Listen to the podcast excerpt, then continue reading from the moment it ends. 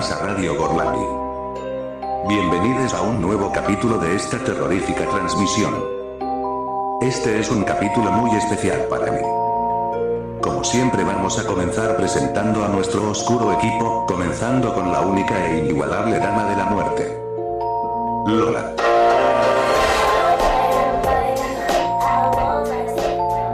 Continuamos presentando a nuestro equipo. Por orden de muerte.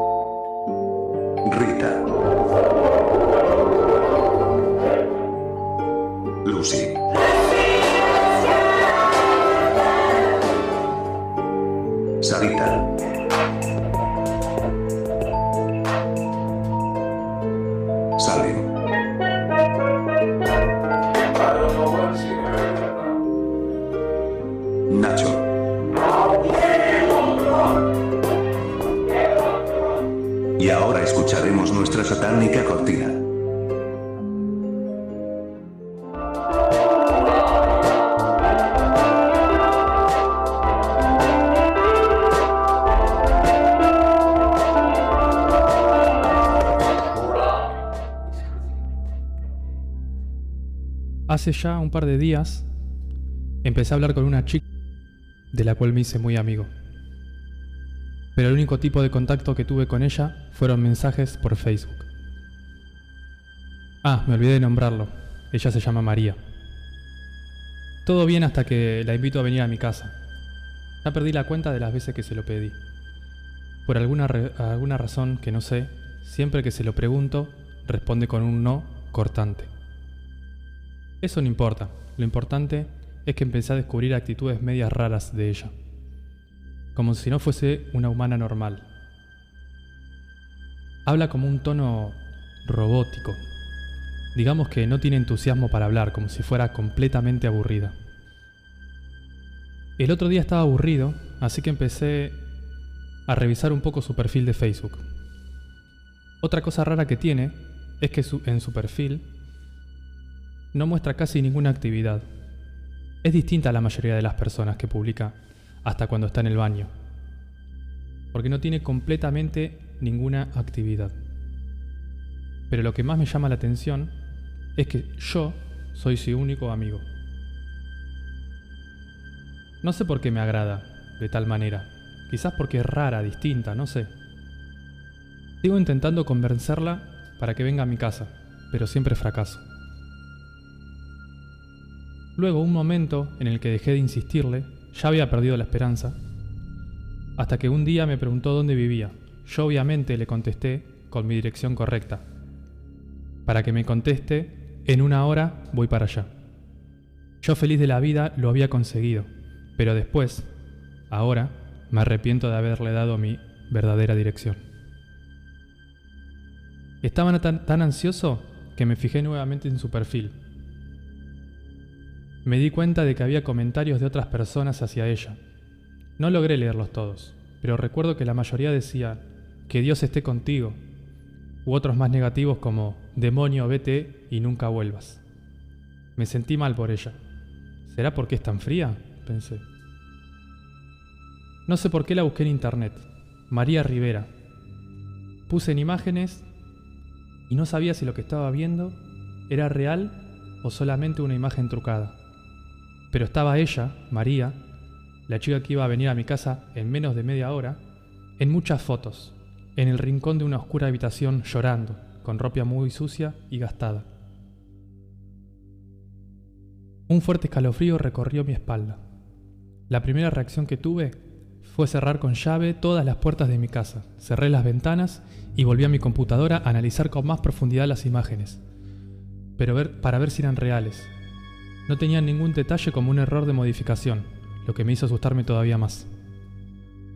Abrí el perfil de María otra vez. Con la mala suerte que tengo, me di cuenta que al revisarlo anteriormente me salté la parte donde dice cuándo fue creada su cuenta. Fue creada el 15 de agosto, en el mismo día que la conocí. ¿Coincidencia? Ya no lo creo. Escucho golpes en las puertas de entrada. Pegué un salto de mi silla y fui a esconderme, debajo de mi cama. No sé cómo, pero tiró la puerta de una patada. Escucho sus pasos que se dirigen hacia mí. Empiezo a llorar. Luego de ver sus ensangretados pies al lado mío, escucho. Grito. Por favor, vete. Me arrepiento, lo juro, no te volveré a molestar, pero vete. Escucho su voz por primera vez. Sé que estás ahí. Sal de ahí de una buena vez, su voz. No es para nada agradable ni dulce, todo lo contrario. Era como un pedido de auxilio totalmente afónico. Decidido salgo debajo de mi cama, aceptando que no tengo ninguna escapatoria. Me levanto con los ojos cerrados. Siento su respiración en mi espalda. Abro los ojos. Y no hay nada. Me pregunto si escapó, si se escondió en algún lado, pero no la encuentro. Me fijo en el comedor, la puerta está intacta, siento náuseas. Después de todo eso, todo negro. Me estoy despertando de mi cama. Mi papá está a mi lado y me dice que me encontró tirado en el medio del comedor de mi casa. Luego de media hora me desperté, asustado. Por cómo lo tomé, le conté detalladamente lo que me había pasado. Como creí que reaccionaría, me dijo que debía estar alucinando por tantas horas seguidas de computadora. Con su, con su respuesta me deja tranquilo. Me dice que todo estará bien y que se, va, que se iba para el trabajo. Por fin me calmo, intento dormir pero no puedo. Sé que María no fue solo un sueño. Estoy segura de que fue real. Y más razón me doy cuando la veo, igual que en internet, con ropa gastada, lastimada y sucia, en el rincón de un cuarto oscuro. Mi cuarto oscuro.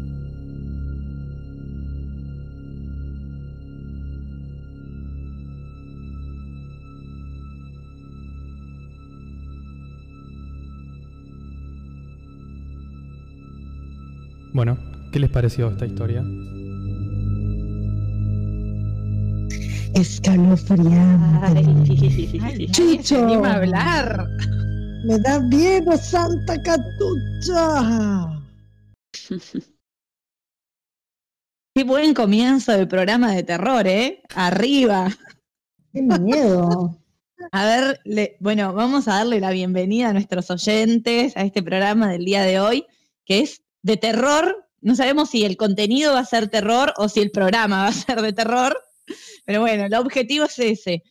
Estuvo muy bueno el comienzo. Yo la verdad todavía estoy como un poco levemente asustada. Bueno, arrancamos distinto hoy, ¿verdad? La idea era como sorprender, como el tópico nos interesaba y hay un montón de historias detrás de la radio que no podemos contar porque inclusive a nosotros nos dan miedo eh, reproducir pensamos arrancar con este cuento que nos compartió Nacho. Pero bueno, como les decíamos, el día de hoy es el terror. Yo les voy a compartir un poquito el sentido de la palabra terror y a qué cosas les tenemos miedo y después vamos a ir profundizando y yéndonos por ahí a otros temitas. Bien, eh, el terror. Bueno, ¿alguno de ustedes siente terror por algo? Tipo, ¿se les viene algo a la cabeza de qué es el terror?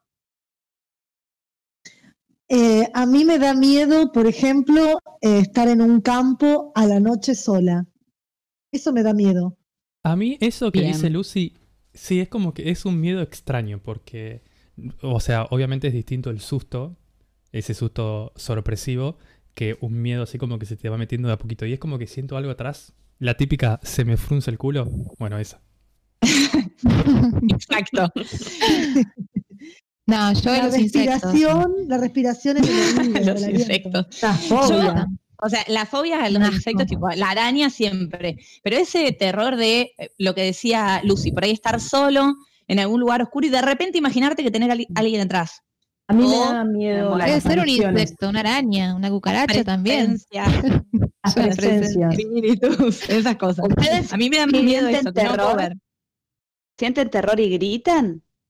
Porque yo siento terror y me congelo. O sea, soy la peor. Yo salgo corriendo. si me, pasa algo, nadie se va a enterar. y no sé si alguna vez les pasó de empezar a perseguirse solos en su casa y de empezar y como pegarse una corridita, una corridita al cuarto a prender la luz. Sí. O cuando quedas último en la pileta de noche, tipo, no sé qué va a venir acá, un tiburón asesino, mejor salgo rápido. O cuando uno está durmiendo. Que uno piensa que va a venir alguien a, que está, escucha pasos o algo, uno piensa que quedándose quieto y apenas respirando, la otra persona no le va a hacer nada o no va a llegar hasta la pieza. Si uno se queda duro, duro, duro como tú, Sam. ¿En tu casa, Nacho? no, eh, bueno, esto que dice Lucy, sí, o sea, obviamente yo me pongo abajo de las frazadas y eso te, te salva de todo. Cuchillos, monstruos, momias, vampiros, lo que sea, si estás abajo de una frazadita, no pasa nada. No digo que en mi casa cuando vas para el baño hay como un pasillo oscuro y siempre digo, bueno, si va a haber una niña endemoniada ahí, que aparezca y me cago encima, pero que aparezca una vez, porque estar con esa tensión de no saber si va a haber Pero te preparás, digamos, claro. Como bueno, que aparezca de una vez, porque no puedo vivir siempre pensando que está por aparecer. Yo creo que el mayor terror son los espíritus, como las cosas. Sí. Yo si es de día me voy corriendo. Una vez me pasó y me fui corriendo. Tuve una presencia. Sí, tuve una presencia re loca. Era de día igual. Como que había ahí un mito en la casa donde yo vivía, pasaban cosas extrañas. Ya era grande. Y nada, un día me estaba em, como peinando en el sol, como me estaba desarrando el pelo, y miro al espejo y siento la presencia y me fui corriendo. Era en un barrio de mi localidad. No hay edad. No hay edad, yo estoy remiedo. No hay edad para el terror. Bueno, les cuento yo de qué se trata, porque en realidad es distinto el miedo del terror.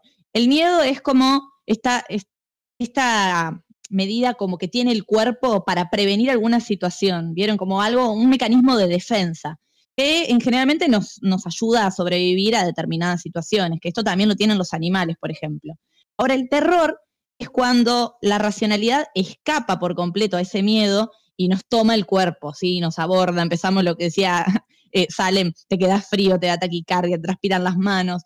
Ya no es un instinto de supervivencia, sino es algo completamente irracional que te hace, como por ejemplo, salir corriendo disparado, aunque sea completamente irracional lo que te está asustando.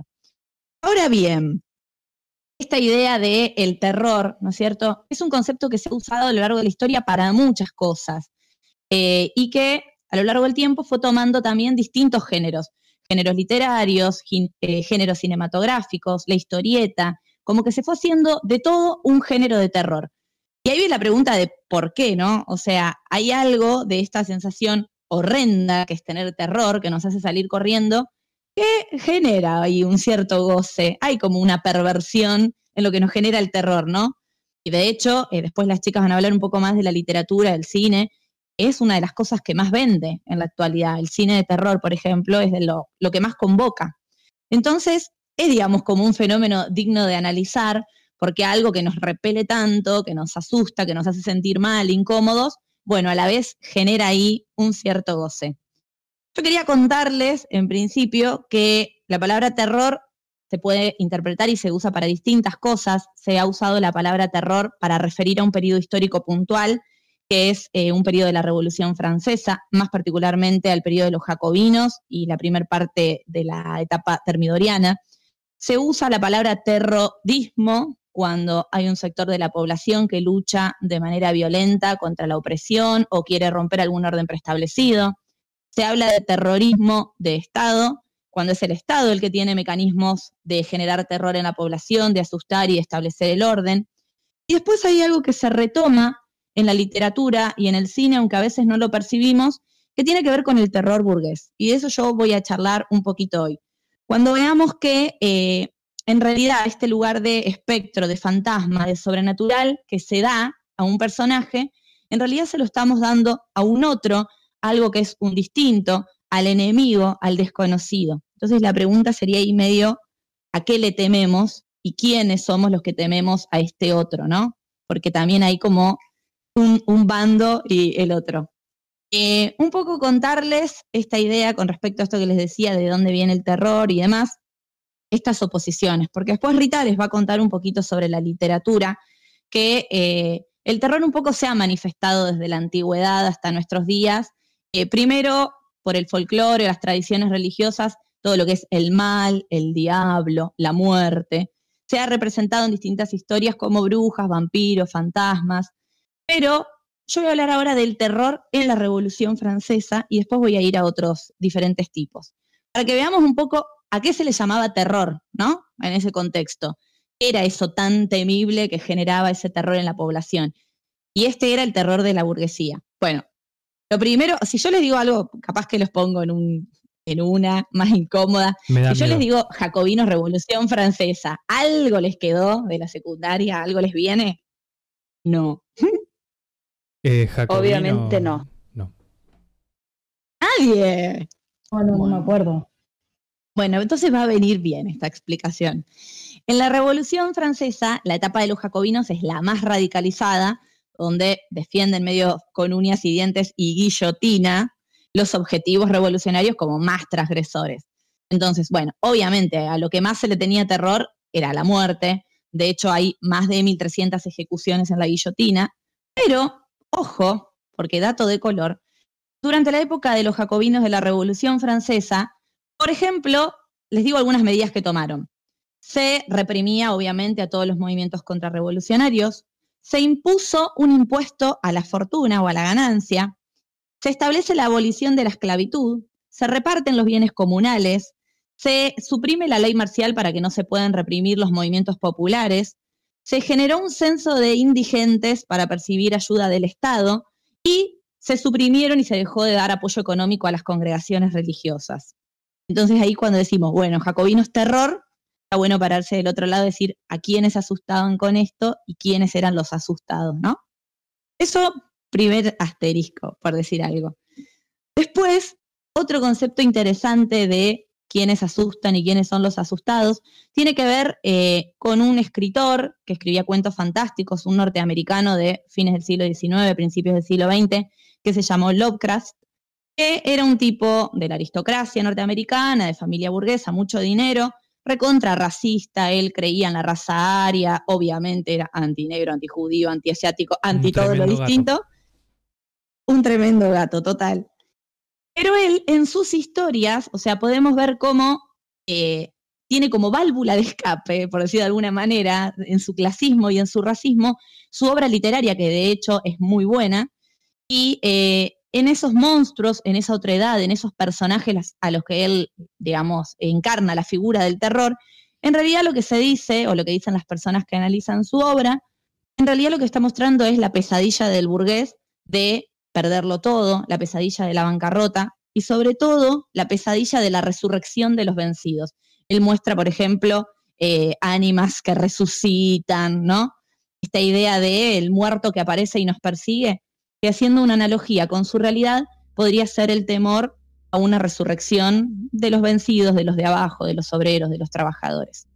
Y por último, y, para cerrar con este pequeño análisis del terror, hablarle de una autora que se llama Ancle Newitz, que es marxista, escribe, es crítica de cine, y ella analiza el cine también con esta perspectiva de qué tememos y quiénes son los que temen. Ella dice que en realidad a lo que le tememos son a los monstruos que crea el propio capitalismo y que el cine es una metáfora de estos usa una metáfora del capitalismo con estos monstruos, como por ejemplo el robot, el científico loco, eh, el asesino en serie, el muerto que resucita o el muerto vivo. Y lo que ella dice es que en realidad estos personajes estarían representando lo que Marx en su momento llamó los alienados, ¿sí? los trabajadores, los obreros, los que están 24/7 haciendo una actividad repetitiva, el que está como perdido, al que se le enajena su producción. Estas personas que pueden rebelarse, y volvemos a lo mismo, ¿no? Y oponerse al sistema, serían esta cosa que se manifiesta en el terror. Así que nada, voy a cerrar con eh, una pequeña frase de Marx, sobre todo, que hace una gran alusión eh, a lo que los otros temen y a este terror de la burguesía, él, eh, en la introducción de su obra cumbre, que es el Manifiesto Comunista, dice, un fantasma recorre Europa, es el fantasma del comunismo. Entonces ahí también le está dando un sentido de espectro terrorífico para la burguesía de esto que puede amenazar sus bienes, su riqueza, su estabilidad. Este recorridito que hice, eh, que espero no haberlos aburrido mucho, es un poco para encarar el tema diciendo que el terror, aunque parezca algo banal, una película de entretenimiento, algo que usamos para divertirnos, también tiene un sentido político. No sé qué les pareció esto que les conté, si la veían así. Jamás vi una película de terror pensando en el capitalismo, pero la verdad que es tremendo. Dale, es una, profundidad que realmente no, es como que uno no, no lo suele de manera. sí. Bueno, a mí me gustaría ahora aportar un poquito eh, sobre el gótico, eh, ahora en un momentito. Dale, ¿te parece si vamos a un temita musical primero? Sí, sí. Perfecto. Buenísimo, vamos con Nacho. la cancioncilla. Vamos a escuchar de John Frusciante My Smile is a Rifle, que significa Mi sonrisa es un rifle. Vamos a por ella.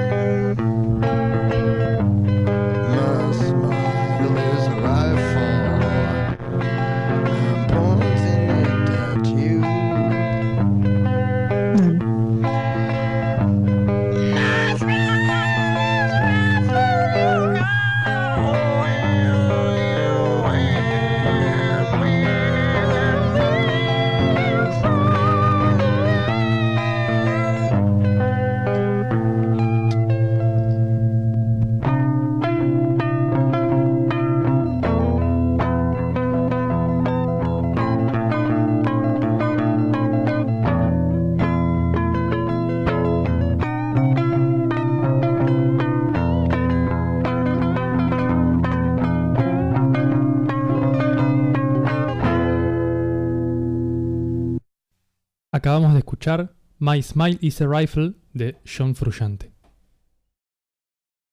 Bueno, muy bueno todo lo que estuviste comentando, Lola. Y mm, la verdad que da para, para discutir un montón de cosas, pero me quedé pensando más que nada esto que decías de lo de que el terror, ¿no? Que parece un género tan simple y en realidad hay tantas cosas complejas detrás, ¿no? Eh, y justamente eh, este año, vos sabés que el tema del terror y la ciencia ficción volvió a estar en debate en todo lo que es el mundillo literario, digamos, porque fue el género sugerido para el concurso del Fondo Nacional de las Artes, ¿no? Y muchos escritores, bueno, se opusieron. Eh, más que nada, la gran crítica es esto que vos decías, ¿no? Es una crítica prejuiciosa y es el hecho de pensar que este género es puro escapismo, puro entretenimiento y nada más, ¿no? este, como si no tuviera, digamos, ningún tipo de valor social. Em, y si uno mira un poco el género, la historia, se da cuenta que realmente tiene un valor crítico eh, muy poderoso, como vos decías, ¿no? Em, obvio que cierto componente del terror, también como estabas mencionando, ¿no? Lo podemos encontrar en las mitologías antiguas, pero digamos, el terror propiamente surge con el terror gótico, ¿sí? A fines del siglo XVIII, eh, y lo interesante de esta ficción es que cambia, digamos, toda la representación del espacio, ¿no? que antes era folclórico, campestre, alegre, diurno, y con el gótico pasa a ser ya un, escenario sombrío, em, que da pie al desarrollo también del terror moderno y urbano, eh, y también psicológico, ¿no? de autores como Edgar Allan Poe, por ejemplo. Eh, y lo interesante es que este género critica también toda la cuestión del sentido em, del materialismo filosófico, ¿no? Esta idea de que no hay nada conocer eh, a través de lo material. También se opone al pensamiento racional de la ilustración, a la moral burguesa, como decías vos, ¿no? Esta idea de que la historia naturalmente avanza hacia el bien. Em, de alguna manera estos relatos vienen a decir que no, que no todo lo podemos controlar, que no todo lo podemos saber, y que este sistema productivo diurno en el que el burgués se siente protegido y en paz eh, con su moral y su propiedad privada, bueno, se puede derrumbar en cualquier momento. Em, como que hay también una cierta disidencia en los personajes de estos relatos que no se pueden integrar a ese sistema moral y ese sistema del mundo del trabajo, eh, porque el hombre y la mujer de este, de este tipo de relato eh, no es naturalmente bueno, Eh, o dicho por ahí de otra manera, el mal también es algo natural y muchas veces prevalece. Eh, esta idea de que el mal prevalece, prevalece, se ve también muy claramente en Poe, ¿no? En todo este tema del terror psicológico, esa perturbación natural del alma, como le dice, ¿no? Este, y quería también mencionar otro gran aporte crítico, si otra obra de terror que también es tiene un aporte crítico muy interesante, que es Frankenstein de Mary Shelley, ¿sí? de 1818, eh, una obra escrita por una mujer feminista, ¿no? que es justamente una crítica muy fuerte a la moral científica. ¿sí? Se escribe, digamos, durante las primeras fases de la Revolución Industrial y aparece este científico que, bueno, todos ya conocemos, ¿no? Es Víctor Frankenstein, que quiere eh, crear vida y juega a ser una especie de dios omnipotente, que desprecia las leyes naturales y que crea esta, esta criatura ¿no? con, restos de, cadáveres que se le termina volviendo en contra. ¿no? Y esto tiene que ver eh, entonces con esa crítica ese capitalismo naciente. Otro crítico y también maestro del terror es Kafka, ¿no? No lo quería dejar de mencionar, es ese terror kafkiano que está compuesto no por lo sobrenatural, digamos, sino por toda esa sociedad que tiene una burocracia impersonal, ¿no? hay como una especie de burocracia del terror en Kafka que es muy interesante, ¿no? En novelas como por ejemplo El proceso, donde un hombre es detenido y él pregunta por qué y solo le saben decir que eh, se están obedeciendo órdenes, ¿no? Ahí lo que genera terror no es un fantasma, sino la misma sociedad. Entonces, nada, un poco el comentario que, que, quería hacer respecto a lo que dijiste es esto, ¿no? Es invitar un poco a leer el género pensando también los aportes críticos que están detrás y, dejando de pensar que es solo entretenimiento y escapismo, ¿no? Eh, por eso es un género que se sigue produciendo tanto en la actualidad. Sí, es súper interesante esto que decís, Rita. Eh, con respecto a eso, si puedo hacer un, asterisco más antes de que pase Salem a contarnos su parte también, es esto que decías vos con respecto a, al temor de la burguesía a perder esta estabilidad, ¿no es cierto? Sí, sí. Eh, estuve leyendo hace poquito un artículo que hablaba de cómo la pandemia en la, en la actualidad había sembrado el terror entre la población y justamente el, el, terror que se sembró con respecto a la pandemia tiene que ver con que los frágiles, los que están expuestos, los que pueden morir mañana de una enfermedad, no son los que siempre pudieron morir de una enfermedad, digamos. Hay gente que muere de enfermedades que hoy hay vacunas, pero esto, digamos, nadie está exento y encima es una enfermedad que empezó más bien entre las clases altas. Entonces fue el terror del capitalismo de perderlo todo y la, inestabilidad económica, ¿no? Tiene como mucho que ver con esto que vos decías. Así que, eh, bueno, yo quisiera que Salem nos siga contando un poco esto de, por qué no es solamente lo que vos decías, Rita, un, género para escapar y nada más. Yo lo único que Pero quiero a la vez decir, es tan comercial. Lo Sí, único que quiero claro. decir es que le escapé al resplandor porque le, me- da miedo. Lo dejé en el No. freezer como hace Joey. El libro, ¿eh? El libro, posta que da más miedo que la película. Ay, perdón, algo para eh, acotar, nada, del- de Mary Shelley, que la mencionaste como una autora feminista. De hecho, Sí. es hija de una de las feministas del sufragismo de- eh, inglés, digamos, toda una línea feminista. Ella publica el libro Frankenstein con el nombre de su marido porque ninguna editorial se lo publicaba. Recién unos años después pudo poner su nombre eh, en la tapa y se la pudo reconocer como autora. Nada, ese es el dato feminista del día. El dato está de la película que la pueden ver también. Bien, Netflix. Bien. Da- tiramos Netflix. todos los, los links. Sí. Todo, Perdón, todo. Alem, te vamos a dejar arrancar. No, por favor. Bueno, yo sí me voy a ir más para el lado del entretenimiento y el terror en la actualidad. Y les voy a hablar sobre las creepypastas. Las creepypastas son historias eh, de terror cortas, cuentos, que son compartidas a través de Internet mediante foros, blogs, videos de YouTube y otras plataformas. Creepypastas, por favor. ¿Creepy qué es? Algo creepy. Algo que te Eh, da miedito. Es como Pero cuando yo les pregunté. Jacobinos. Sí, No, algo creepy, algo que te da miedito, algo tenebroso. El término, como es internauta, viene del lado creepy de tenebroso y del copy paste, paste, perdón, copy pasta, en así como en Entonces es como una unión de esos términos. No tiene como una traducción literal, pero si quieren algo literal sería como un algo tenebroso pegado. ¿Sí? Bien, estas Como historias o cucaracha cuentos la cortos. y se te pega en la suela del zapato. Igual, lo mismo. Creepypasta puro. Eh, estas historias o cuentos tienen de interesante que le dan un rasgo inquietante del puede ser. ¿sí? Es decir, que en, en el lector o en el eh, oyente o en el espectador eh, hacen, siembran como una duda, una semillita ahí de, che, ¿esto es realidad o es ficción? ¿Qué estoy viendo? ¿Qué estoy escuchando? Y es el objetivo de estas historias en realidad, esto de confundir a quienes lo consumen, ¿no? Del, del qué, qué tan real es o qué puede llegar a ser. Eh, la mayoría, y lo pudimos escuchar muy bien de Nacho, son contadas en primera persona para poder generar esto de meterse dentro del lector y sentirlo como una experiencia. Las creepypastas auténticas igual son como una distorsión muy perturbadora y maliciosa, porque ahora van a ver, de eh, series, películas, series dibujito, el, el más inocente que crees, eh, películas, videojuegos también hay un montón. eh, Creo que nunca vi una. Ahora te voy a contar algunas. Y si no, después te paso porque sinceramente es perturbador, de, pero increíblemente. Vos sabés que yo no lo miraría igual, pero dale, No. mándamelo. lo, lo sé. Bueno, y es que estas cosas, esta eh, distorsión, afecta como al proceso de creación de estas, de estos, de estas series, pelis, videos, canciones, cualquier expresión de cultura, conllevándolo como algún, por ejemplo, episodio perdido. Y eso es de lo que vamos, les voy a contar algunos ejemplos. Les voy a contar algunos ejemplos de series o dibujos animados más conocidos, como para que ustedes sepan más o menos de qué estoy hablando. Y el primero es llamado El suicidio de Calamardo. Ustedes saben quién es Calamardo, yo de una digo Sí. El suicidio de Calamardo, estoy hablando Obvio. de Calamardo. De. Calamardo, de el, jefe de Bob Esponja.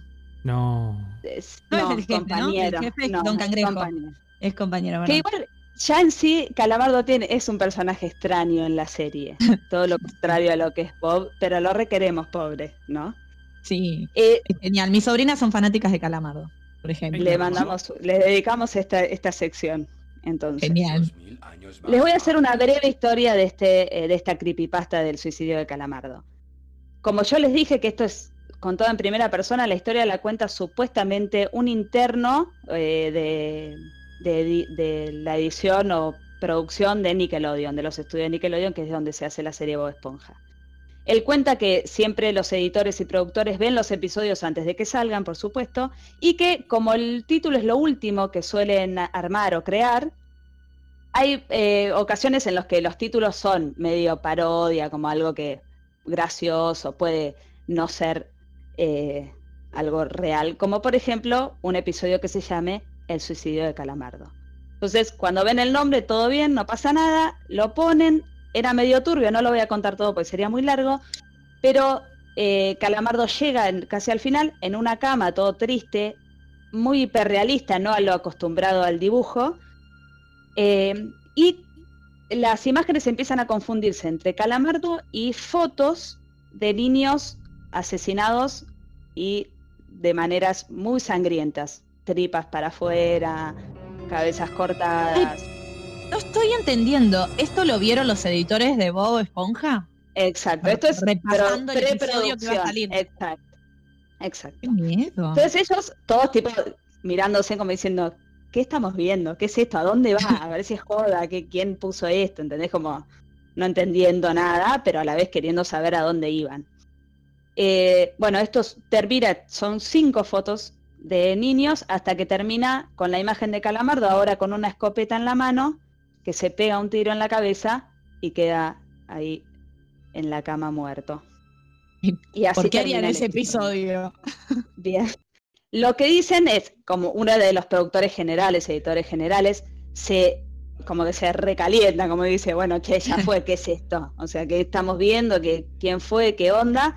Nadie entendía nada, nadie sabía nada. Cuando se ponen a analizar el archivo de este episodio, ven que era algo regrabado al episodio que en realidad ellos iban a ver.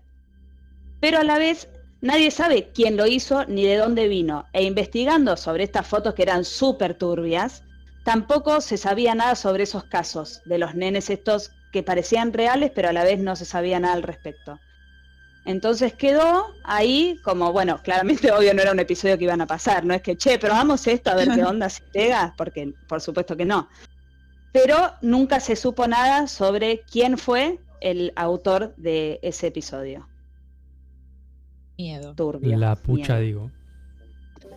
Otro, otro que viene más o menos de la mano es, ustedes no sé si conocen, han visto Rugrats, Aventuras en Pañales. Ay, justo te iba a decir que un oyente me está diciendo eso, de. Bueno, no te la voy a spoilear, contala. Hay, no, no, hay muchos. Así que yo voy a contar, porque busqué un par y voy a contar una que saliera un poco de, de, otras historias que, como por ejemplo, suicidios. Y eh, cuenta Esto sí Decían que solía pasar mucho, también Nickelodeon. Nickelodeon, chicos, revisen su personal, ¿sí? Porque algo anda mal. Dice que siempre hacían parodias por el cansancio y el agotamiento de estar 25.000 horas grabando, editando, dibujando, poniendo, sacando, pim, pum, pan. Qué cansado que estoy de dibujar, pintar y hacer cosas. Mejor me voy a poner a pintar y dibujar cosas. Mataré a Calamar. y editar, de mierda. Entonces solían hacer parodias y se hacían como chistes entre ellos, che, metemos esto, ajaja, ah, qué divertido. Entre una de las cosas que se encuentra es un episodio súper, súper turbio, que no voy a dar muchos detalles porque es horrible, en el cual eh, el papá de, de Tommy, que es el protagonista, Hugo, que no es el nombre original, pero es Hugo para nosotros, muy violento, nada que ver a lo que era el personaje, se los ve muy violento con la esposa, la golpea, la tira al piso, le dice, che, puta, vení, todo con vocabulario eh, sí, despectivo y, sí, y usando palabras que no iban obviamente con una serie infantil.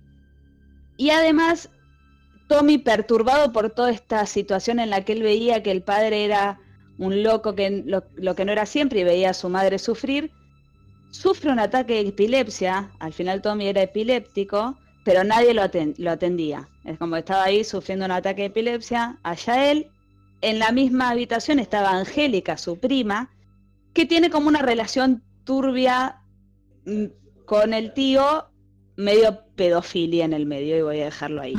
Ah, hay de todo en este capítulo. Gracias, Reni. era como en un, en un, capítulo era un montón. Es el capítulo que, más me interesaría ver. qué horror. en el, lo que se dice es que en Rugrats esto sucedía mucho, pero que a la vez como que era un juego entre todos en el que después nadie se hacía cargo de las cosas que aparecían. Es más, real o no, hay eh, fotos de los dibujos de los episodios estos. Parodia. En los, demasiado oscuro, o sea, vos podés hacer una parodia, pero Y los dibujantes de, hay- Nickelodeon todos medios, medios border, ¿no? Sí. Y después demasiado. recopilaron todo eso y hicieron A monstruos. Ve- Veían a monstruos. Increíble, obvio. Ay, creo que sí, creo que sí. Muy bueno. Muy bueno. Bien, Hay- otro ejemplo que un tenemos, montón. Otro Perdón, ejemplo que tenemos es la muerte de Bart. Bart Simpson. Sin ir más lejos, ya sé que Gorlami no es muy fanático de los Simpsons, pero tenemos por favor. Perdóname, Sari, pero voy a tener que contarte sobre el episodio en el que Bart Simpson muere. Eh, lo loco de esto es que lo cuenta un medio fan, sí, de, medio demasiado fan, ahora van a ver, eh, que dice que él ya había escuchado que había un episodio perdido en el cual Bart moría, no se sabía de qué manera ni cómo, que después fue reemplazado con otro que era un episodio de la primera temporada. Este súper recontra mega fan va en busca de Matt Groening, el creador, porque se dijo siempre que él lo escribió y lo creó de principio a fin, fue todo idea de él. En el cual lo persiguió para averiguar y preguntarle qué onda este episodio y por qué nadie hablaba acerca de él. Eh, otros editores del programa y todo, cada vez que alguien le preguntaba, es lo que dicen, fuentes, créeme, porfa, eh, blanco, a punto del desmayo, tipo, me voy de acá, el que me preguntó esto ya no puede preguntar nada más, me voy. Este pibe dice, che, yo voy a ir en busca de Matt a que me explique algo porque esto no puede ser. Lo sigue a un lugar, Matt le dice, che, qué onda, qué bien, hola, todo bien, creyendo que era un fan común. Esto es lo que él mismo cuenta. Y, el chico le dice, mira, yo en realidad te estoy persiguiendo porque necesito saber qué onda el episodio de la muerte de Bart. Dice que ahí Matt Groening se pone blanco al punto de las lágrimas, anota algo en un papel y se lo da. El papel era un archivo que, bueno, entre pun y pan le rompe toda la compu, pero lo logra descargar y era el episodio. El episodio, la familia se va de viaje, Bart en sus travesuras rompe la ventana de un avión cuando estaba despegando, cae del avión, muere. Lo que pasa es que era muy detallado cómo estaba el cuerpo yaciente de Bart. También usando un poco el hiperrealismo, dicen, como que no era el, el típico dibujito de los Simpson que hacen siempre. Es más, los Simpson tiene varias muertes, no es un programa en el, no es Rugrats, ¿no? Que eso no No sucede. muere nadie. Pero que a la vez era muy, muy oscuro y perturbador eh, la reacción que tenía la familia. Eh, el episodio después es todo el tiempo eh, va, Lisa, Homero y Marge llorando, llorando, llorando, delgados, súper recontravenidos a menos. Y no se sabe nada de Maggie, no se sabe nada del perro, del gato, nada. Y todo es así, el episodio. Raro. Pero a la vez un episodio que... capítulo. Exacto. No, no, se, no se sabe. Por eso no veo Y los por Simpsons. último... ¿Cómo? Por eso no veo los Simpsons. Porque son de terror. Ah, te contaron. Es más, dicen que de acuerdo a este, eh, es por el- este episodio perdido que después los Simpson como que no pueden seguir un hilo eh, eh, por unas temporadas, como que hay episodios que no entendés nada porque pasó esto que Bart murió en, en la primera temporada. Eh, el último ejemplo que voy a hablar es del suicidio de Mickey Mouse. Pobre Mickey. No, Mickey Mouse era- es bastante perverso igual. Pobre Eh, Mini. más respeto, más respeto. Mickey era soltero, igual en este momento. Ah, Así que- No. Después voy a dar detalles reales. antes. Reales, ¿eh? Ok. Bien, voy a hacerlo breve. a- a- voy a hacer breve esta historia. Eh, uno de los que querían pasar a dividir la historia de todos los videos y cosas que tenían de Mickey, ve un video muy distinto a lo que era común ver, en el cual Mickey camina. A ver, no sé si recuerdan eh, una imagen de Mickey yendo en el botecito tipo ti, ti, ti, ti, ti, todo feliz y pasa como la imagen, Ah, pero no, él la canción de, Roma- de, de Gorlami. Sí.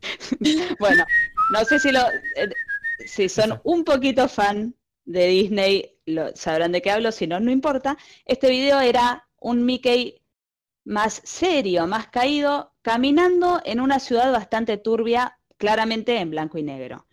Entonces el tipo que lo ve dice, che, tres minutos de Mickey caminando, todo serio, sorry, pero esto yo no lo voy a pasar, lo guardaré en esta carpeta que se llama Cosas turbias de Walt Disney. Entonces lo guarda. Pero después descubre que el video, porque en un momento se ponía oscuro y dejaba de reproducirse, que el video en realidad duraba nueve minutos, no los tres minutos que él veía de Mickey caminando, y cuando logran descifrar eh, y desenmascarar toda esta parte oscura, el video empieza, Mickey va caminando, la música empieza a ser aún más tenebrosa, se empiezan a escuchar gritos, sonidos súper extraños, que en realidad además no se sabían bien de dónde venían porque era como una grabación extraña de los sonidos. Mickey se le iban cayendo los ojos, la sonrisa se le iba poniendo cada vez más pronunciada, muy distorsionada la cara también. Los edificios empiezan como a caerse, todo se derrumba y la y en la última los últimos 30 segundos también aparecen como una imagen súper extraña de algo que no se puede identificar y termina con que Mickey muere. Lo pueden buscar en internet, lo busqué, lo vi, horrible, pero si lo quieren ver, está en internet. ¿Da Mickey miedo? termina muerto en el piso. Es que a vos te va a dar miedo porque Porque sos miedo. Exacto. Eh, Yo, y, en- y termina con la muerte de Mickey. Lo que no se sabe es quién, o sea, fue el que hizo ese dibujo animado. Tan turbio que nada tenía que ver con todo lo demás creado por Walt Disney. Bien. Estos son algunos de los ejemplos de estas creepypastas eh, que distorsionan series, en este caso. Después, y con esto voy a cerrar, surgen creepypastas fundadas en eh, como creación o descripción de personajes ficticios que luego eh, la gente los asume como reales. Por ejemplo, no sé si ustedes escucharon hablar, voy a solo nombrar, porque me extendería un montón y Lola tengo miedo que se vaya o que Sarita corra para otro lado. Eh, es la historia de Slenderman. ¿La escucharon alguna vez? ¿Hablaron? obvio. Hay una, hay una peli que se llama Slenderman, si la quieren ver, es malísima, pero bueno, es de terror. Yo Hay un no videojuego. o sea, a mí me encanta ver pelis de terror, pero sé que son malísimas. Tenés que mirar es Midsommar. Yo en la adolescencia, vieron que Ok. la adolescente mira mucha película de terror. Con mi amiga Caro alquilábamos películas tipo Candyman. Decíamos Claro. Candyman, tres veces delante del espejo y salíamos corriendo. Bueno, de Bueno, grande es que más. lo que tiene, lo loco esta- de estas creepypastas en que crean como un personaje que después se asume como real, es que esto es así, la gente eh, cuenta experiencias y muestra fotos viejas en las que se puede ver, a- en este caso, por ejemplo, a Slenderman, y entonces se empieza a confundir, yo la verdad no creo, pero va por, corre por mí, en la que la gente dice, yo viví esta experiencia, a mí me pasó esto. El Enderman lo que tiene es que va como hipnotizando y te lleva a la muerte que en realidad nunca se pueden descifrar. Toda esta historia empieza con la historia de dos nenes, no, voy- no me voy a extender, ¿eh? con la historia de dos nenes y una foto en la cual ellos desaparecen y nunca más se sabe de los nenes, porque Slenderman tiene esto. No se sabe bien qué hace con la gente que, que atrapa y posiblemente mata. Holy shit. Bueno, Bueno, hemos que el terror, pero desde el gótico, la literatura antigua, el terror burgués, hasta Rugras. O sea, la verdad que le hemos brindado a la audiencia un recorrido bastante amplio. Está bueno que hayamos podido ver que el terror puede ser un género que sí tiene su costado banal, que sí tiene su costado que vende y que es comercial, pero que también tiene un costado crítico, político. Así que bueno, esperamos que les haya gustado. Vamos a cerrar la sección del tema del día con otro temita musical. Exactamente. Vamos a escuchar de Alt J, Breeze Block. contain the urge to run away, but hold her down with soggy clothes and breeze blocks. Shivers in your fever, scream me again. Never kisses, or do you ever send a full stop? Do you know where the things go? They go along to take your honey. Way down how we build our breakfast down and say, my love, my love,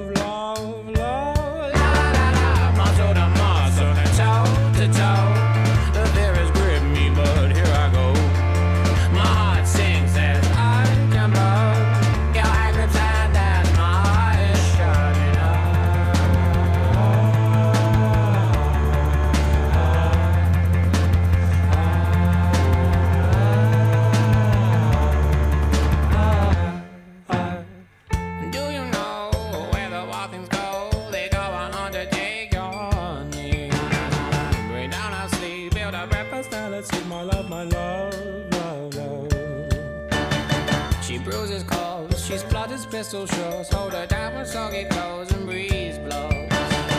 She's morphine, queen of my vaccine, my love, my love,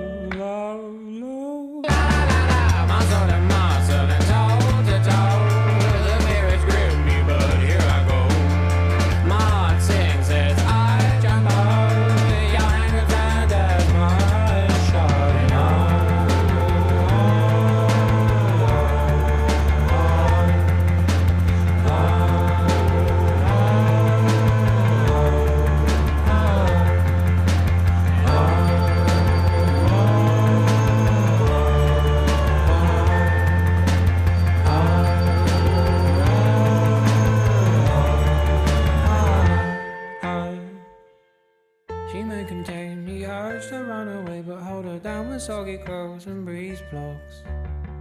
Germaline, disinfect the scene, my love, my love, love,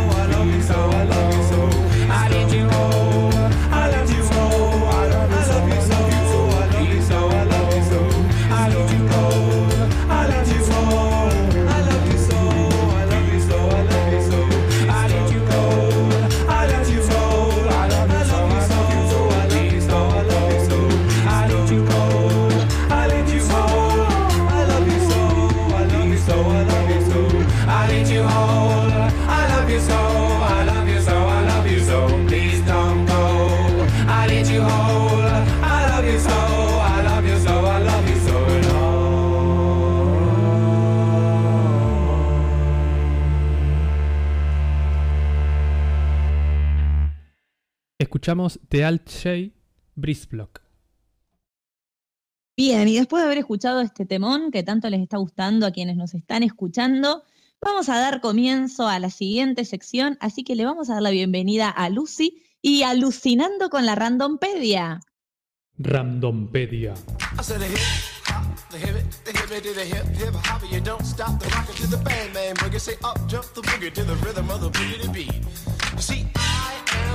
Wonder Mike and I like to say hello.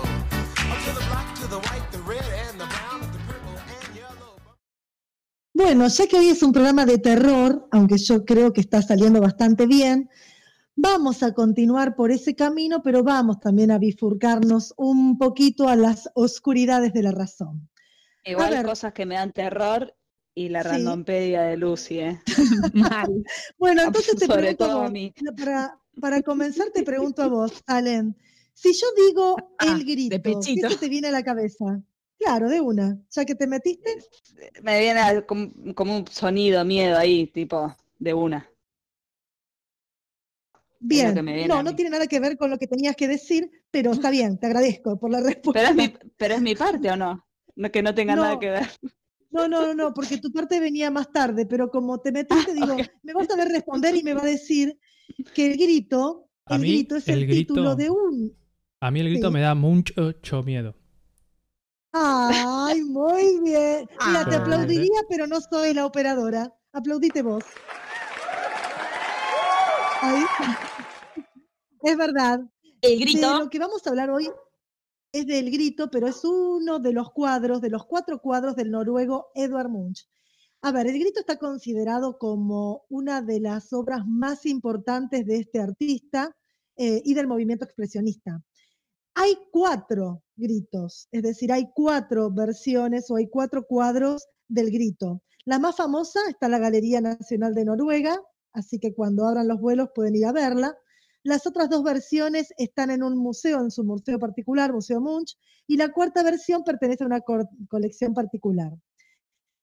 Se dice que Munch se inspiró en este cuadro eh, porque tenía que ver con su vida. Dicen las buenas y malas lenguas que él era un hombre súper educado, que era un padre severo y que tuvo una vida, como muchos artistas, y no quiero caer en lo típico, muy atormentada.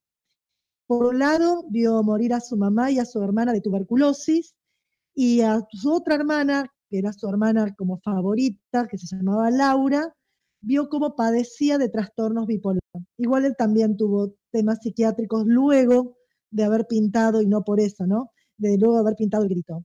Es decir, que tenía todos. Gritamos bingo y ya está. Eh, a, a Munch la muerte lo rondó desde su niñez y lo acompañó durante todo, toda, toda su vida.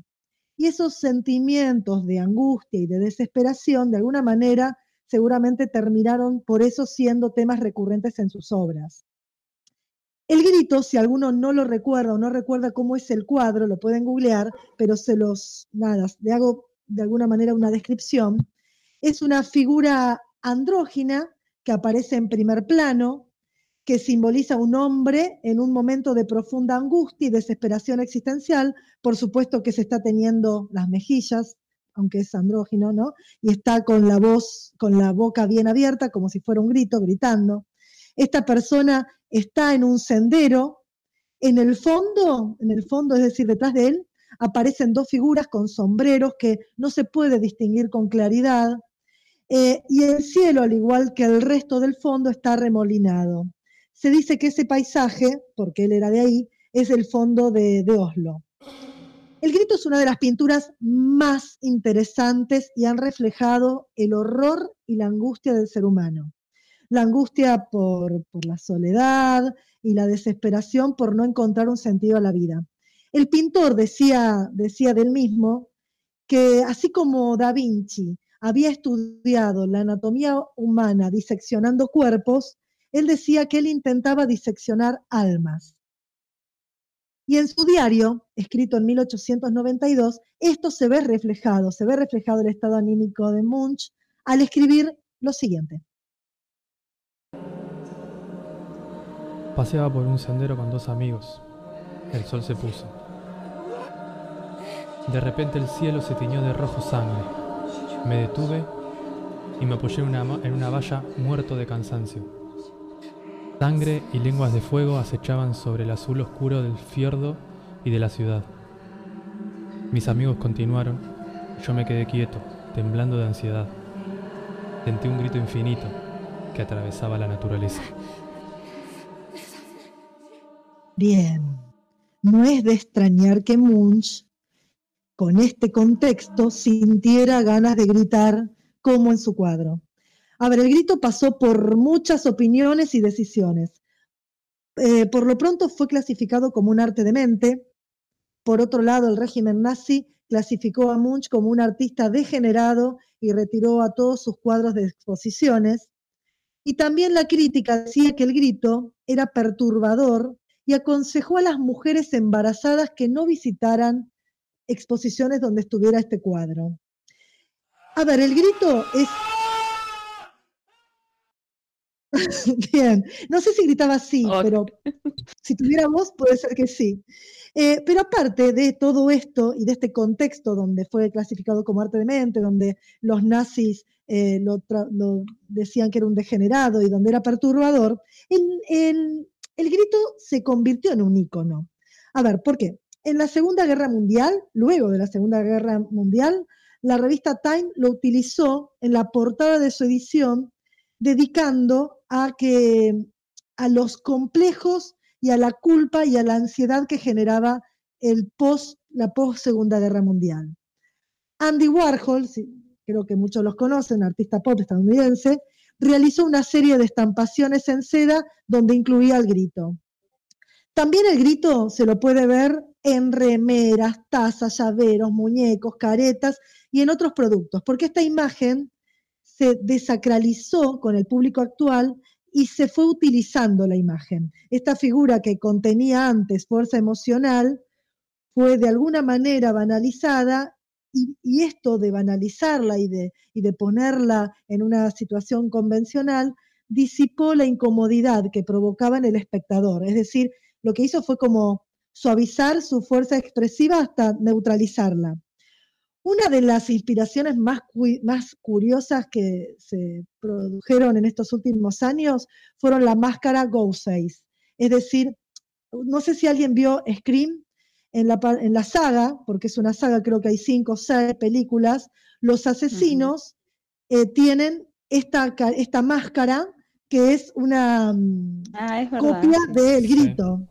No lo había Eh, pensado. No, Y yo tampoco, me acabo de dar cuenta. Es la, y en Scary Movie, si vamos al, al todo lo contrario, es A decir, lo malo.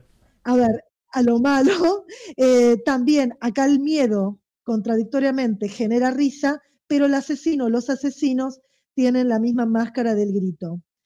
También ustedes pueden ver cómo se ha banalizado el grito o no, porque como decimos siempre en este grupo, el arte es El arte es plastilina. plastilina. Oh yeah. Sí. También está el emoji del grito. Si ustedes se fijan en WhatsApp, van a ver que está la carita con la cabeza, con la, con la boca abierta y teniéndose las mejillas en señal de terror. También la máscara de- de- del grito, digamos, fue utilizada, por ejemplo, en el Reino Unido, en las cartas durante las protestas contra el BESIC, esto de que querían abandonar un grupo, eh, la Unión Europea, abandonar o no abandonar la Unión Europea. Y también en la película Mi pobre angelito, más allá de su expresión del niño mirando hacia el espejo, eh, también el cartel de la película tiene esta imagen de como Macaulay Culkin, no sé cómo se dice bien, esta expresión del grito. Es decir, que la obra, bueno, te lo traduzco. Eh, la obra más conocida de Edward Munch es una de las pinturas más reproducidas de todos los tiempos. Yo me pregunto, ¿qué diría Munch si supiera que su obra, que obviamente surgió de la desesperación y del tormento, ahora la podemos encontrar en una lapicera? Yo creo que se la podría clavar en el pecho o también una opción podría ser comenzar a dibujar con nuevos trazos una nueva obra. ¿Quién lo sabe, no? Lo cierto es que, por ejemplo, hay una app, una app que toma tu rostro y lo inserta a una pintura famosa. Es decir, que vos podés ser la Mona Lisa, es decir, tu cara puede estar en la Mona Lisa y compartir su cuerpo y su contexto. Yo, por ejemplo, ahora estoy sentada en mi living. Puedo estar tomando un té y en mi taza estar pintada la imagen de Frida Kahlo. Tener puesta una remera de la noche estrellada mientras tomo un té mirando eh, una maceta de los girasoles de Van Gogh.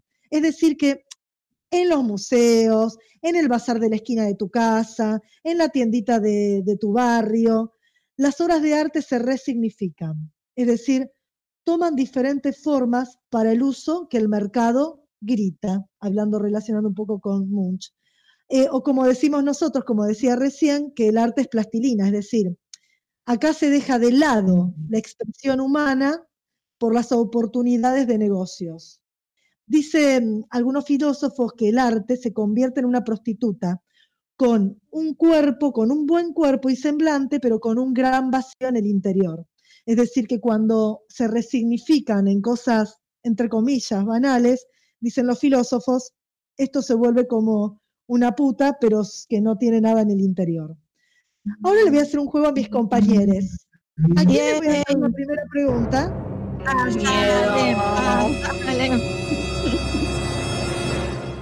Mira que Yo te podría manda decir- Slenderman. Yo podría decir que voy a hacerle la, la pregunta, va a comenzar eh, la que más grite, la que más fuerte grite, pero creo que no da para la radio. Así que voy a ir por Salem directamente. Para todos es la pregunta, ¿no?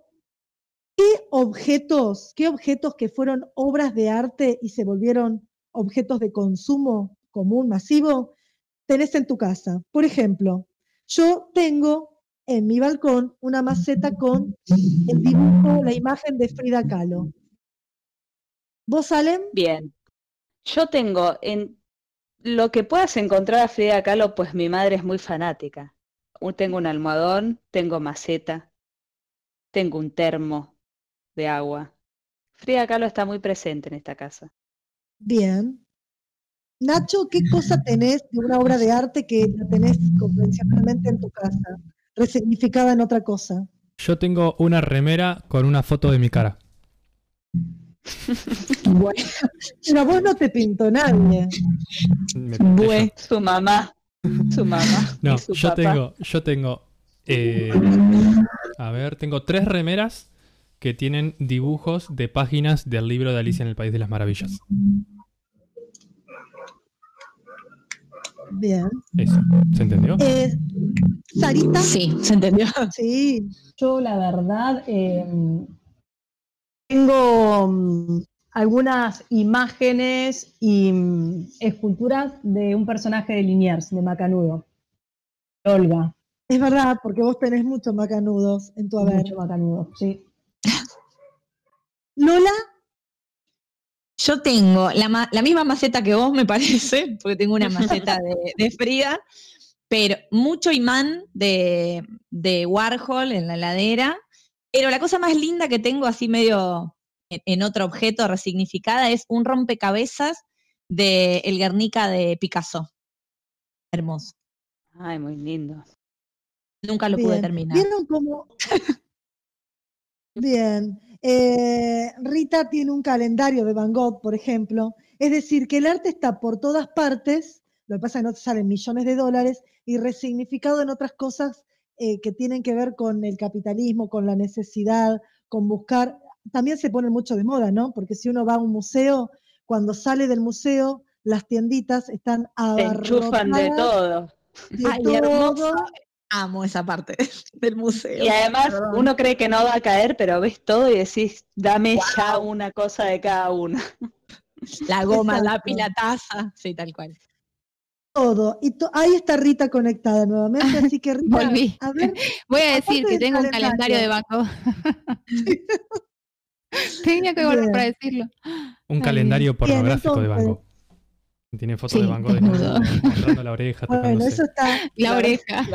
eso está resignificado, resignificado y resignificado. Bueno, y para culminar, como no nos podemos comprar a la Mona Lisa, nos compramos un llaverito de ella. Ah, Se quedan todos callados. ¿Quién no, estaba pudiera, pensando, no, pero estaba pensando que sí, es así, y me hace, eso me hace pensar también en el kitsch, ¿no? Esa especie de, de objeto de imitación, ¿no? Como, como que. Puse comé. Sí, como eso que rompe con todo, que tiene que ver con lo desagradable y no desagradable. Sí, pero también que son objetos de imitación, o sea, como que el kitsch viene como a, a, mm, reproducir en forma por ahí como grotesca, burlesca, eh, el arte, digamos, eh, entendido, las piezas clásicas de arte, eh, refinado y demás, ¿no? Que, que muchas veces una pieza kitsch tiene que ver con eso. con- Ahí me entendió. Sí, sí, sí, me comprendí. Yo me comprendí. En fin. Bueno, hemos analizado en profundidad el grito. La verdad, Lucy, que novedoso, digo, todas estas asociaciones que hiciste con lo de Scream, con el emoji, eh, la imagen de mi pobre angelito, me quedé flasheando. Así que muchas gracias por tu aporte. ¿Y qué les parece si vamos a el siguiente temita musical?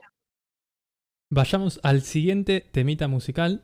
Esta vez son los fabulosos Cadillac interpretando Calaveras y Diablitos.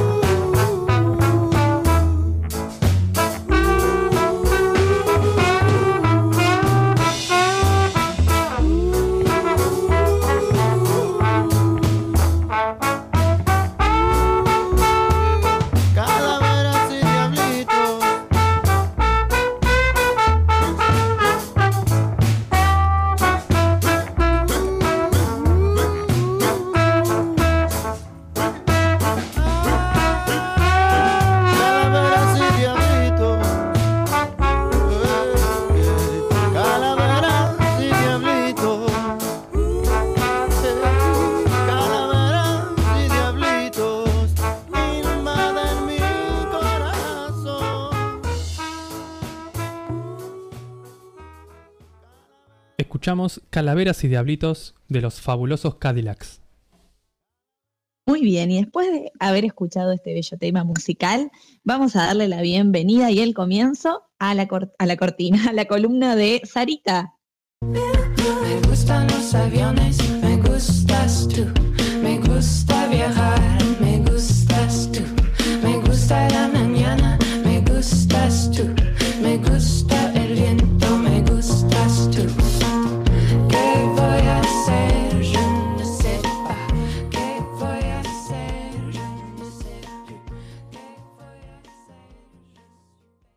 Lo que tengo para mm, presentarles en el día de hoy y poder ponerle como un poco de, de cabeza tiene que ver con, realmente estos son para mí datos del terror que para mí también hay que gritarlos.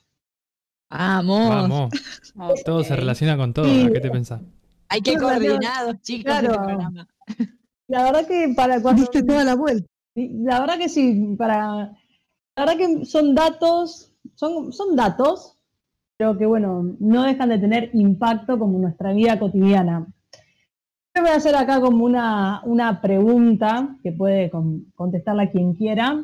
Todo lo que charlemos en esta columna y reflexionemos, eh, no es juzgado, acá no vamos a juzgar. eh, Gracias, Ari. Muchas gracias. está bien, está mal, soy la peor. No, la idea es como poder pensarnos juntos como un colectivo más grande, ¿no? Como hacer como otras cosas. Entonces, la- no nos vamos a juzgar. Entonces, si yo pregunto, ¿qué hacen con las cosas plásticas de un solo uso?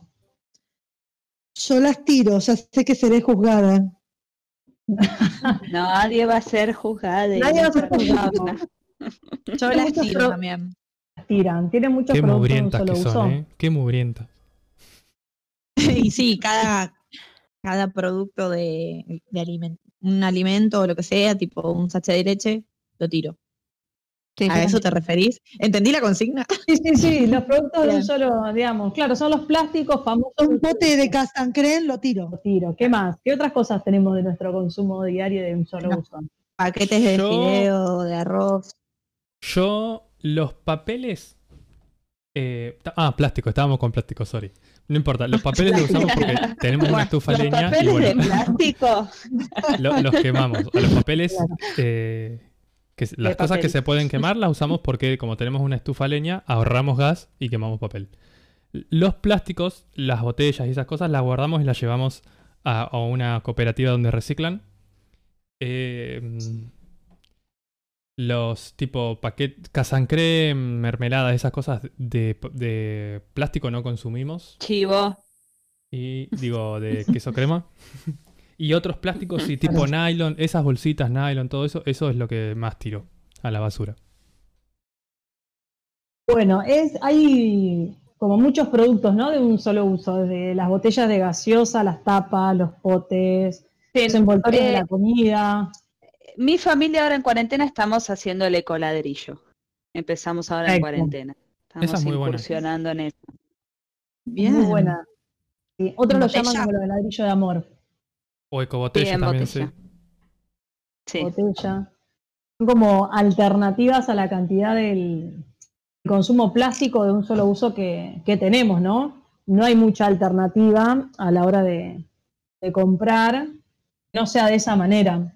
Y algo que me, me llamaba como mucho la atención, hay un, un documental decían que los locales de comida rápida son los locales que mayor contaminación plástica generan. O sea, hacemos como un recuento de cantidad de envases que te dan, son, yo creo que así son como cuatro o cinco. Se- Sí, La la bandejita, la gaseosa. Sí. Ah, el sorbete, los cubiertos si te querés cortar, donde viene la, La papa frita. Como que hay un montón de cosas que son como innecesarias, ¿no? Y no, no somos como muy conscientes de cómo es impacto. Hay que, el impacto es como al ambiente, pero también a nuestro propio cuerpo y a nuestra propia salud. No es que, ah, bueno, contamino el medio ambiente, pues, y a mí no me pasa nada. Bueno, Sari, ¿te acordás señora, cuando fuimos, que una vez igual. fuimos a comer a una, comi- tipo estos lugares de, de que, ca- cadenas de comida rápida y que el, el que nos atendió no nos dio bombillitas, que estábamos de acuerdo, ¿no? Pero era gracioso porque no, no te puedo dar una botellita, una bombillita porque está prohibido y todo el resto era un montón de plástico, o sea, bueno, hagamos como Hay un cambio 15 real, más. porque no es un cambio real Claro. que, se están, que están haciendo a veces. Inclusive como, bueno, está mm, como que a veces los modismos están buenos porque ayudan a generar como un poco más de conciencia, ¿no? Ahora está como un poco de moda los productos eco-friendly, creo que se dice friendly, no sé muy bien de inglés. Eco-friendly. Sí, así. Así es, gracias, chiques, no Scusi sé en con inglés. me? Tipo ese lápiz que podés plantar cuando lo terminaste de usar. Claro, son, son Cepillo de diente ecológico. Perfecto. Son productos que están elaborados respetando como las leyes del medio ambiente, tienen en cuenta como el impacto y también así como el, su, su posterior uso. Entonces, como está pensado como en esa clave, por ende, suelen ser productos que pueden llegar a tener un costo un poco más elevado, pero a la vez su impacto es mucho menor que no sé, un cepillo de dientes tradicional. Claro. Están, hechos, por ejemplo, con un ahorro. Uh, Respetan las cuatro R's. Mi hermana, perdón, mi hermana está Claro. haciendo un emprendimiento y está averiguando cosas para comprar, para el empaquetado y todo, y compró como unas etiquetas que son semillas, como un papel con semillas que vos lo plantás y es de lo que sea que compres. Ay, qué Claro. genial. Qué Yo el otro día que también compartiendo emprendimientos. Un amigo tiene un emprendimiento que vende vinos, pero esto también es nuevo, me enteré yo que, va, capaz que esto ya existe hace un montón, ¿no? Que existen un montón de bodegas que hacen exclusivamente vinos orgánicos, son mucho más costosos, ¿no? Bueno, no mucho, un poco.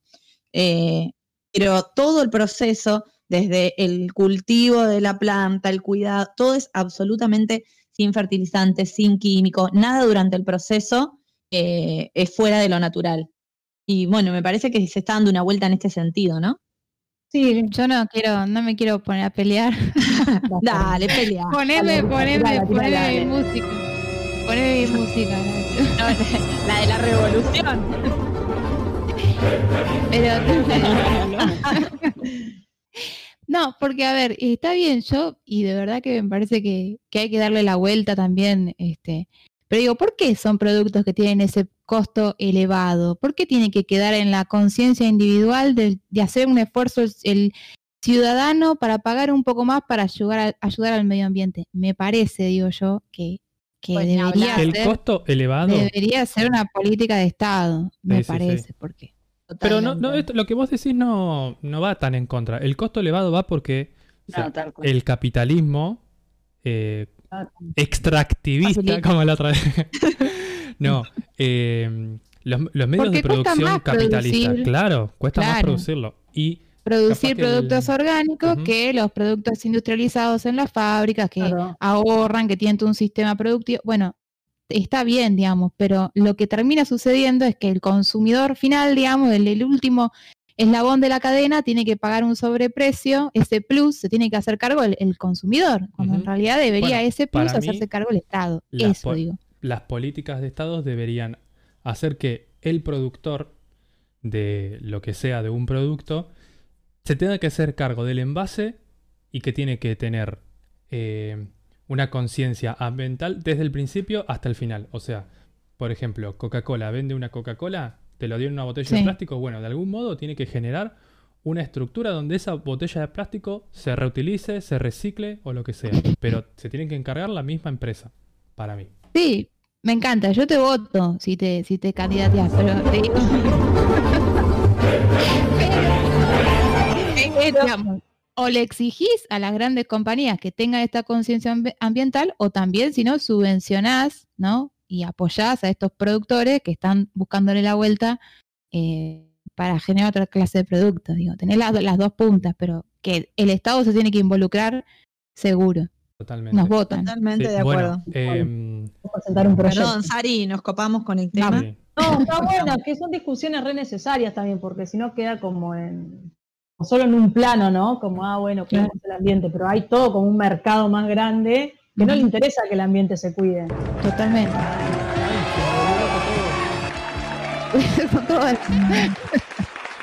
Una idea tan grande que explotó la radio. No, no, no, no, Está poseído esto. Chicos, hablamos mucho. de- seguido, es de Sí. terror. Esto es de terror. Chan, chan. No, lo Ay, que iba a decir, no me acuerdo qué iba a decir ya. Ya me dio miedo esto. Dale, interrumpamos más, dale. Vos Ay, seguís, perdón. No, como un, un dato ya como a modo cierre, ¿no? Que hay como acciones, nada, pequeñas, cotidianas, que pueden ya como, ayudar un poco más como a la disminución del plástico, a la reutilización, sobre todo, digamos, cuando empezamos a tener un poco más de, como de conciencia sobre los impactos que nos involucran a nosotros como humanidad. O sea, no es que mi plástico si va al mar solo le hará mal a los pobres pececitos que nadan, sino que es mucho más grande que eso. Que nada, los niños, las niñas y, y los adolescentes la tienen como muy clara en esto, ¿no? Ya están haciendo como un camino re distinto a nuestra generación, re distinto a la generación de nuestros padres, ¿no? Como eh, los chiques de, de este tiempo están ya como más en, en esta movida. Y nada, pensar como en acciones cotidianas, ¿no? El día que, no sé, una persona en su vida puede llegar a usar 300 cepillos de dientes. Bueno, capaz que una que está piola, mi próximo cepillo que sea de bambú. No es mucha más plata que uno común. Y empezar con cambios como re pequeños, pero que, nada, de a poco van teniendo como, como otro impacto. Para mí, Claro. para cerrar como, sí, alguien quería decir. Perdón, algo. no, que sí, que por algo se empieza también, no es que de una de la noche a la mañana tenés que ser la que Tal separar todos los residuos y hay que ser ecológico al 100%. Como No, que siempre un poco va a estar Totalmente. bien. Lo que ya hagas ya está bien, o sea, y después te vas como copando, aprendiendo, viendo, y hay opciones como re disponibles para llevar las cosas. Sí, capaz que juntas un poco más de residuo, bueno, pero llevas una cooperativa que lo que podría haber sido basura termina como generando un, un ingreso para una cooperativa, para el reciclado, que genera trabajo, bueno, y así, como algo más grande, ¿no? Y aparte, un dato que, sí, Perdón, Sarino, que también es como una cadena, ¿no? Que se va generando. Yo, saben que Sarita es como mi mentora en todo lo que tiene que ver con estos temas. Y uno empieza con, no sé, decís, bueno, tiro una semilla y empiezo con lo de la huerta, porque pintó, porque cuarentena. Y después decís, bueno, ya que estoy, hago un compost, entonces separo lo orgánico de lo no orgánico. Y después decís, bueno, ¿qué hago con todo lo que no es orgánico? Y ya te empezás a meter en el reciclaje o en ver dónde, dónde llevar esos residuos. Es como que de a poquito, lo que decía también Salem, por ahí con pequeñas acciones, pero que después, en consecuencia, se va armando un hilo.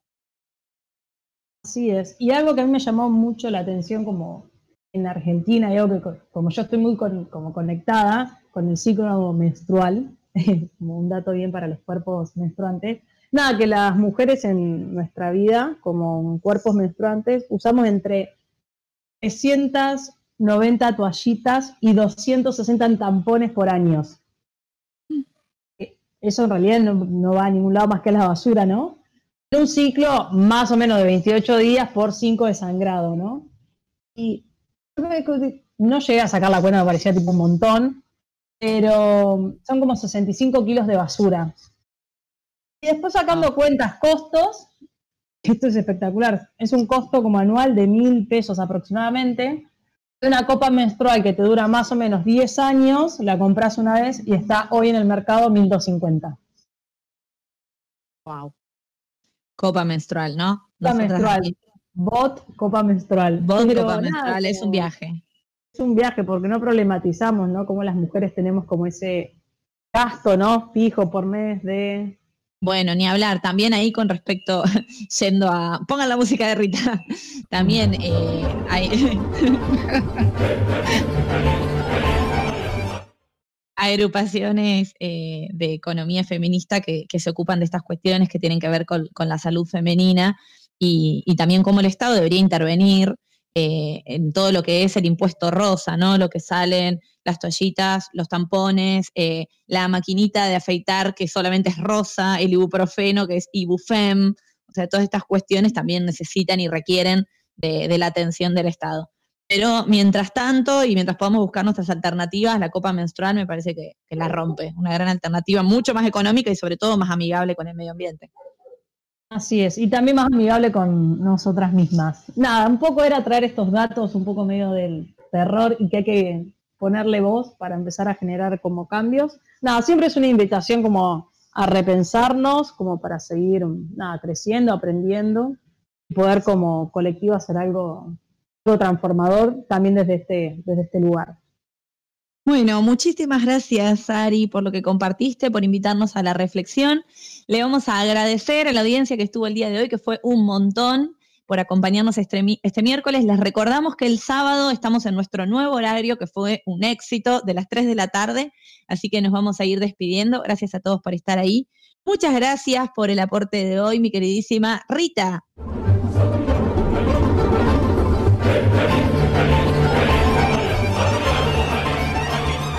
Gracias, Lola. Al final hoy no, no me enojé tanto. Así que. No, lo justo y lo necesario. Lo justo lo necesario. Pero nos vemos el sábado. Muchas gracias y te quiero despedir gritando, mi queridísima Lucy.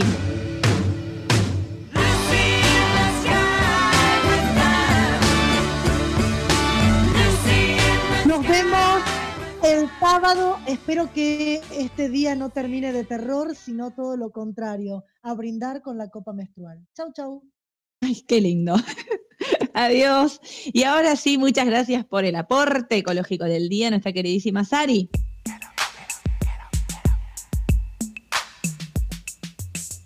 Buenas tardes para todos. Sigan muy bien, buena semana. Muchas gracias por la creepypasta, nuestra queridísima Salem.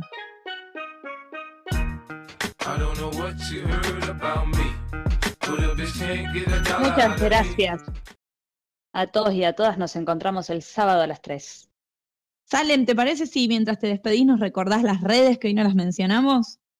Y estábamos todos muertos, así que si nos quieren reencontrar, nos pueden buscar en Twitter y en Instagram como arroba gorlamiradio, en nuestra página gorlamiradio.blogspot.com y y en Spotify como Radio Gorlami. Bien, y no se olviden de seguir a nuestros amigos, nuestros amigos de Smart News en Instagram y también ahora en su emprendimiento de programa de radio. Y ahora sí, muchas gracias por todo el cerebro, la columna vertebral y el cuento de terror del día de hoy, nuestro queridísimo Nacho.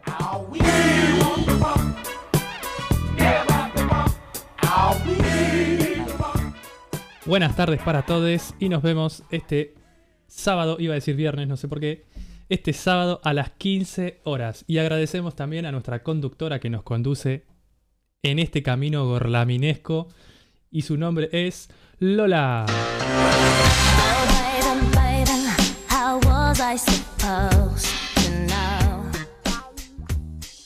Muchas gracias Nacho, muchas gracias a todos mis compañeros por este hermoso programa del día de hoy. Gracias a los que escucharon, un beso y nos vemos el sábado. Nos vemos el sábado y ahora nos vamos con una cancioncilla que se llama Clint Eastwood y es de Gorilas.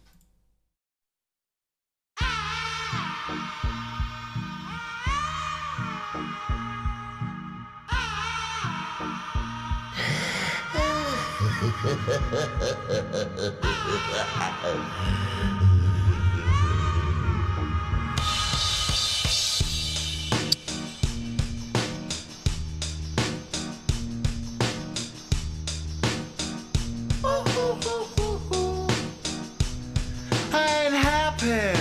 feeling glad I got sunshine in a bag. I'm useless, but not for long. The future is coming on. I ain't happy. I'm feeling glad I got sunshine in a bag. I'm useless, but not for long. The future is coming on. It's coming on. It's coming on. It's coming on. It's coming ah. on. It's Finally, someone let me out of my cage. Now, time for me is nothing cause I'm counting no A's. Nah, I couldn't be there. Nah, you shouldn't be scared. I'm good at repairs and I'm under each snare. Intangible. Bet you didn't think so I command you to. Panoramic view. Look, I'll make it all manageable. Pick and choose, sit and lose. All you different crews. Chicks and dudes who you think is really kicking tunes. Picture you getting down in a picture tube. Like you lit the fuse. You think it's fictional, mystical, maybe spiritual. Hero who appears in you to clear your view when you're too crazy. Lifeless to those, the definition for what life is. Priceless to you because I put you on the high shit. You like it? Gun smoke, you righteous with one toke. You're psychic among no possess you with one go. happy. I'm feeling glad I got sunshine in a bag. I'm useless, not for long. The future is coming on. Ain't happy. I'm feeling glad I got sunshine in a bag. I'm useless, but not for long. The future is coming on. It's coming on. It's coming on. It's coming on. It's coming on. The essence, the basics. Without it, you make it. Allow me to make this childlike in nature. Rhythm, you have it or you don't. That's a fallacy. I'm in them. Every sprouting tree, every child of peace, every cloud and sea. You see with your eyes and see destruction and demise. Corruption in the skies from this enterprise. Now I'm sucked into your lives through rust, so not as muscles, but percussion he provides with me as a guide. Y'all can see me now cause you don't see with your eye. You perceive with your mind. That's the end. So I'ma stick around with Russ and be a mentor. Bust a few rounds so muzzle up to remember what the thought is. I brought all this so you can survive when law is lawless. Feeling sensations that you thought was dead. No squealing, remember that it's all in your head. I ain't happy. I'm feeling glad I got sunshine in a bag. I'm useless, but not for long. The future is coming on. Ain't happy. I'm feeling glad I got sunshine in a bag. I'm useless, but not for long. My future is coming on. It's coming on. It's coming on. It's coming on. It's coming on. My future is coming on. It's coming on. It's coming on. My future is coming on. It's coming on. It's coming on. My future